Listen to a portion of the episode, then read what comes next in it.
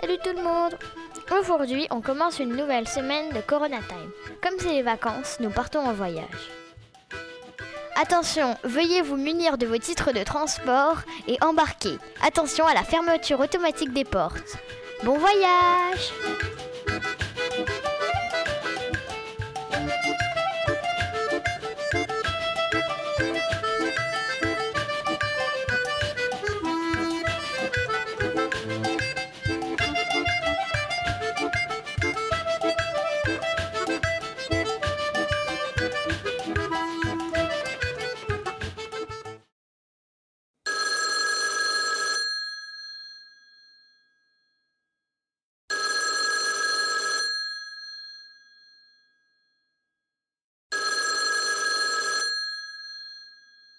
Allô, c'est Louise de Corona Time. Tu vas bien?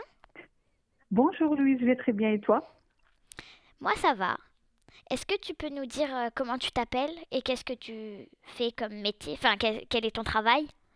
Moi je m'appelle Anna Rodriguez, je suis chercheure du CNRS, le Centre national pour la recherche scientifique, euh, à Montpellier, au Centre d'écologie fonctionnelle évolutive.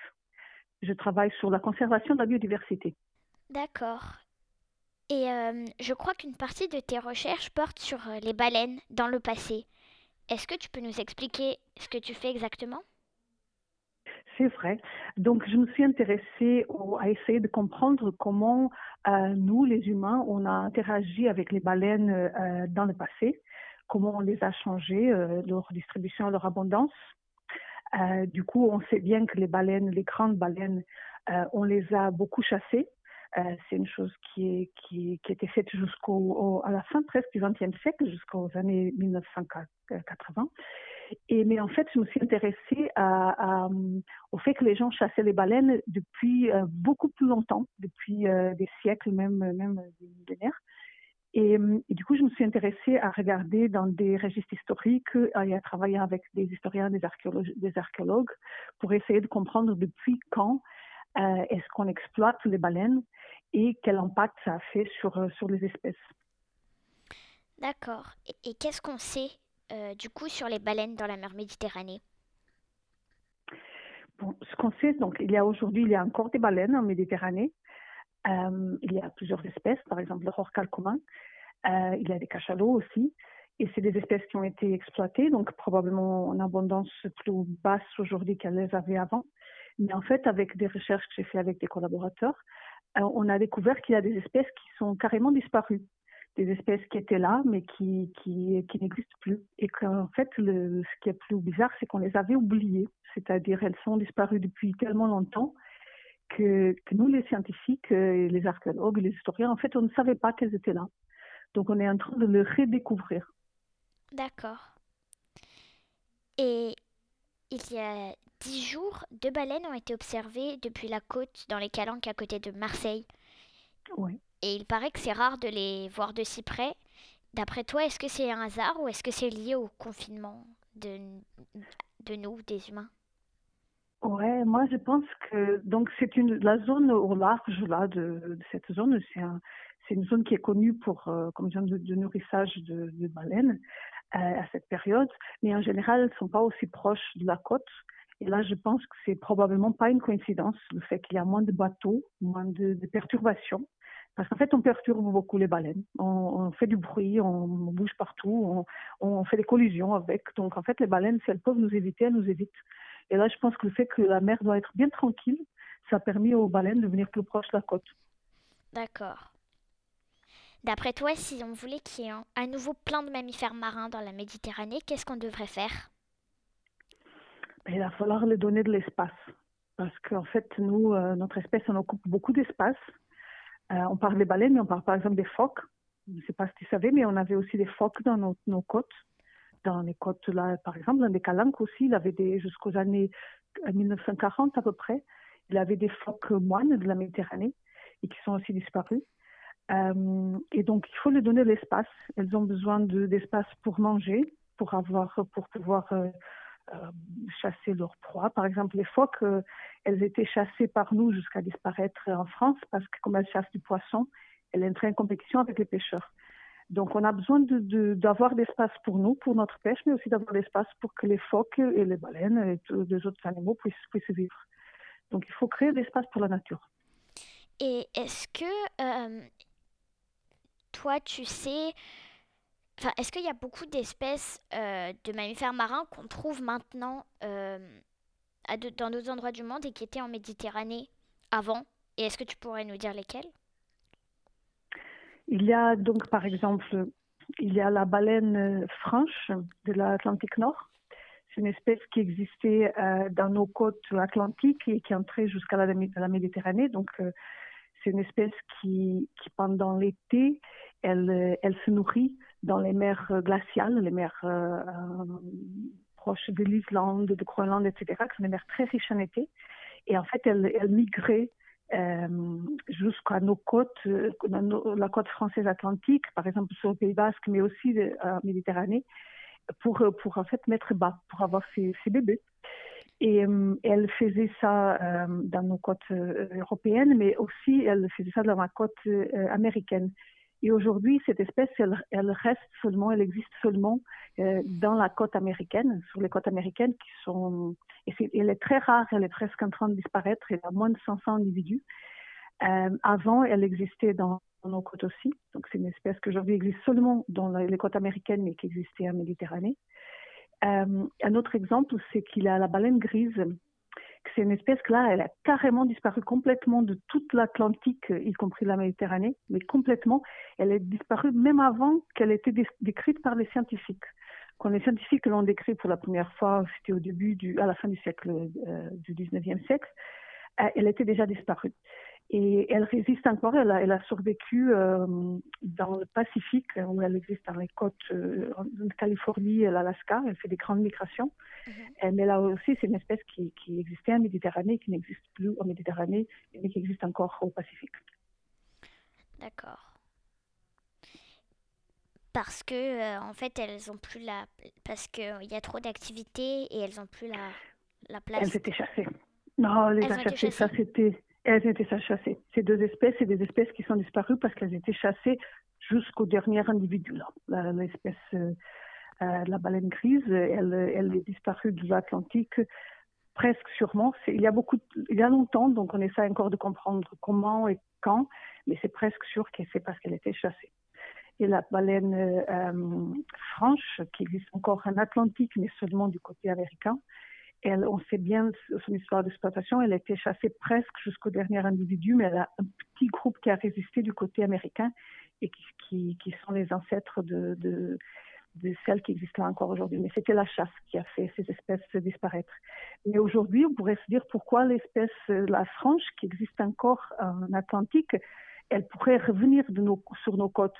Et en fait, elle n'arrive pas, sa population n'arrive pas à monter, à récupérer et là, c'est parce qu'il y a trop de monde, il y a trop de bateaux, trop de filets de pêche. Elles ont encore une mortalité très forte. Malgré le fait qu'on ne les chasse pas, la population n'arrive pas à récupérer. D'accord. Eh bien, merci beaucoup pour cet entretien, Anna, et je te dis à bientôt. Merci à toi, Louise. À bientôt. On se verra en personne qu'on en peut. À bientôt.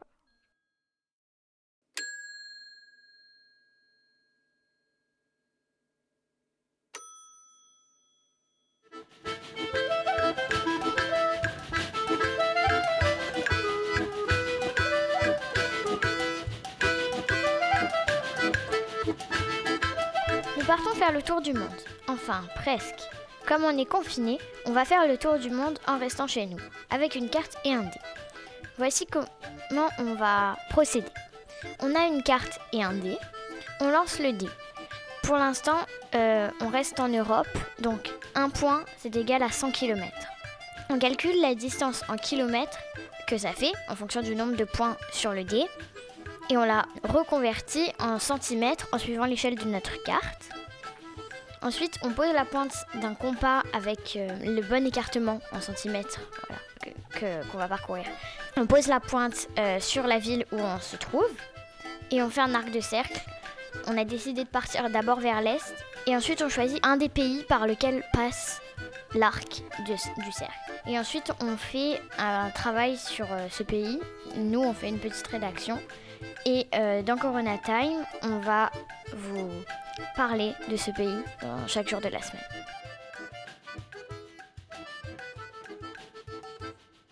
C'est parti pour notre premier trajet. On part d'Arles et on va lancer le dé. 5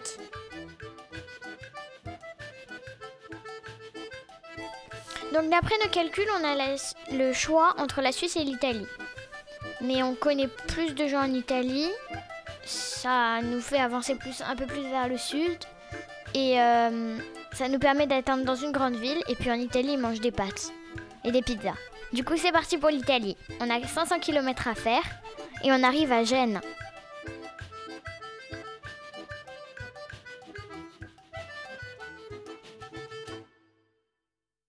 On arrive à Gênes. Ici, on dit Genova. Nous avons une frontière commune tracée par une chaîne de montagnes commune avec l'Italie, les Alpes. L'Italie est un pays en forme de botte à talons. On a l'impression que la botte tape dans un ballon triangulaire et le ballon est la Sicile. Il y a une autre grande île près de la Corse nommée la Sardaigne. Nous prendrons peut-être le bateau pour la Sardaigne. La capitale de l'Italie est Rome. Elle se situe au milieu, à l'avant de la botte. L'Italie était un pays important à l'Antiquité. On y parlait latin et toutes les langues latines, par exemple le français, viennent de là. Donc c'est facile de comprendre l'italien. En plus, la monnaie officielle étant l'euro, on peut acheter ce qu'on veut sans difficulté. On s'est donc fait un petit restaurant typique de Gênes où on a mangé des gâteaux de légumes, enfin mes parents, et moi j'ai mangé des raviolis El Tocco. Il y avait aussi du pain à la viande et évidemment de la pizza, spécialité culinaire italienne. Nous n'étions pas loin de Pise, Pisa en italien, dont la tour est un monument italien très célèbre. Nous en avons appris un peu plus sur l'histoire de l'Italie et voici ce que j'ai retenu. L'Italie était d'abord le centre de l'Empire romain, mais celui-ci s'est effondré à cause de sa taille qui devenait difficile à surveiller. Au Moyen Âge, l'Italie est séparée en régions indépendantes, et ce n'est qu'entre 1859 et 1870 qu'elle est réunifiée. Il y a aussi beaucoup d'artistes connus en France et partout dans le monde qui sont originaires d'Italie. Antonio, Vivaldi, qui est né à Venise, Léonard de Vinci, dont les toiles les plus célèbres sont la Joconde et la Seine, ou encore Michelangelo, le fameux Michel-Ange qui a peint le toit de la chapelle Sixtine.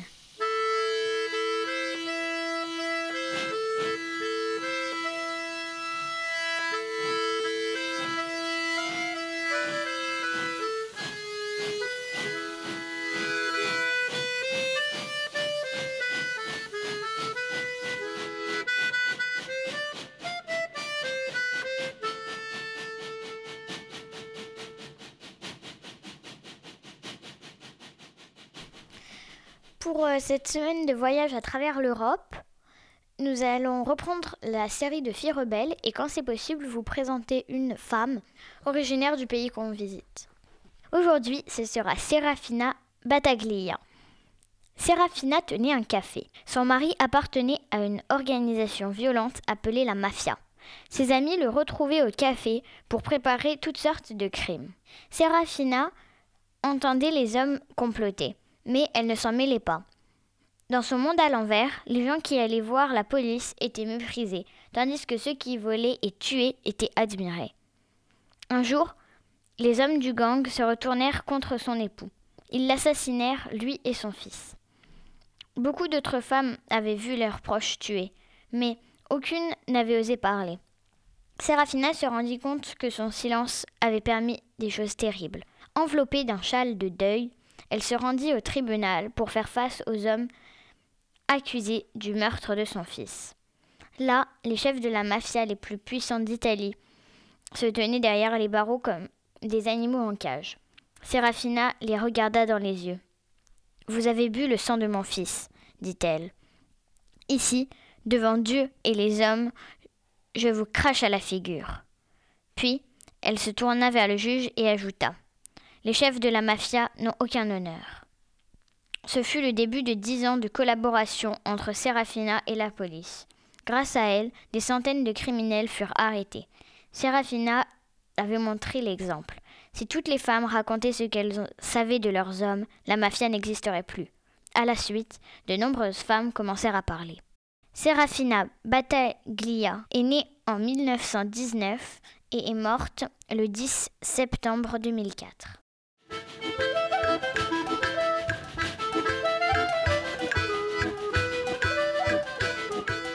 En savoir plus, le mieux serait d'avoir un témoignage de quelqu'un qui a vécu dans ce pays. Je vais donc appeler Francesca Merlin qui va nous parler un peu de son pays et de ce qu'elle aime là-bas.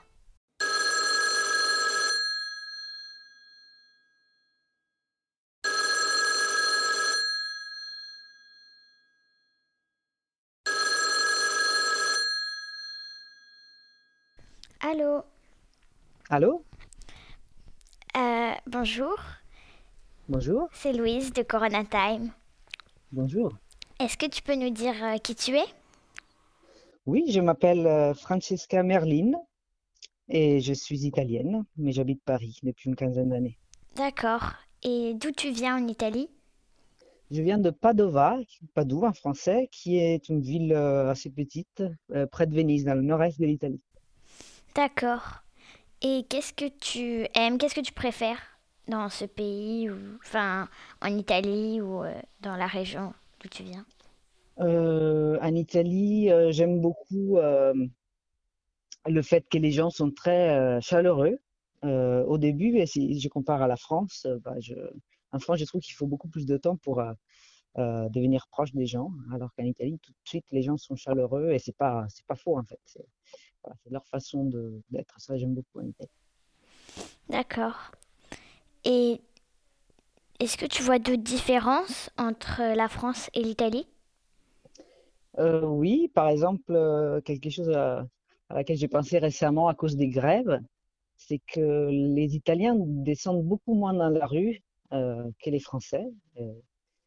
Les Français, dès qu'il y a un problème, dès qu'il y a, quelque chose avec laquelle ils ne sont pas d'accord ou elles sont pas d'accord, euh, bah, tout de suite, c'est la, grève, c'est les manifestations, ce qui n'est pas le cas en Italie. Ça ne veut pas dire qu'en Italie, il y ait moins de conscience politique, mais euh, et que descendre tout, tout le temps dans la rue soit toujours bien, mais voilà, c'est une différence très importante, je trouve, entre la France et l'Italie.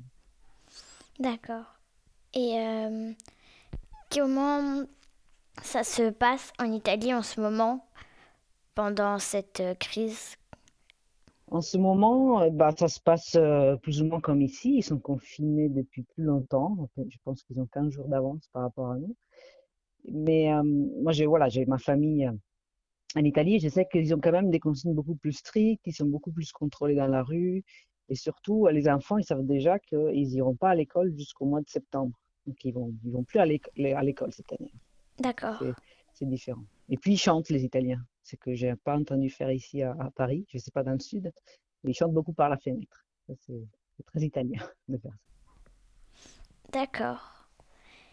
Et est-ce que tu aurais une euh, chanson italienne que tu aimes particulièrement à nous conseiller pour le générique?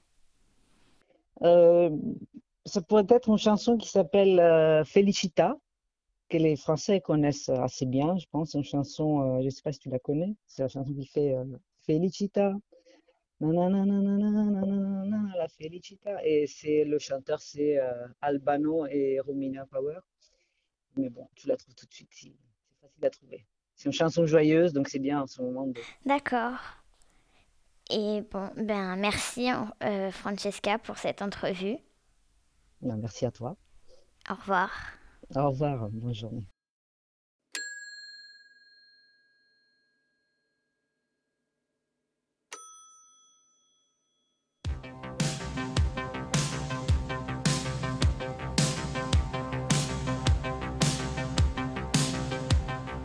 felicità e tenersi per mano, andare lontano la felicità.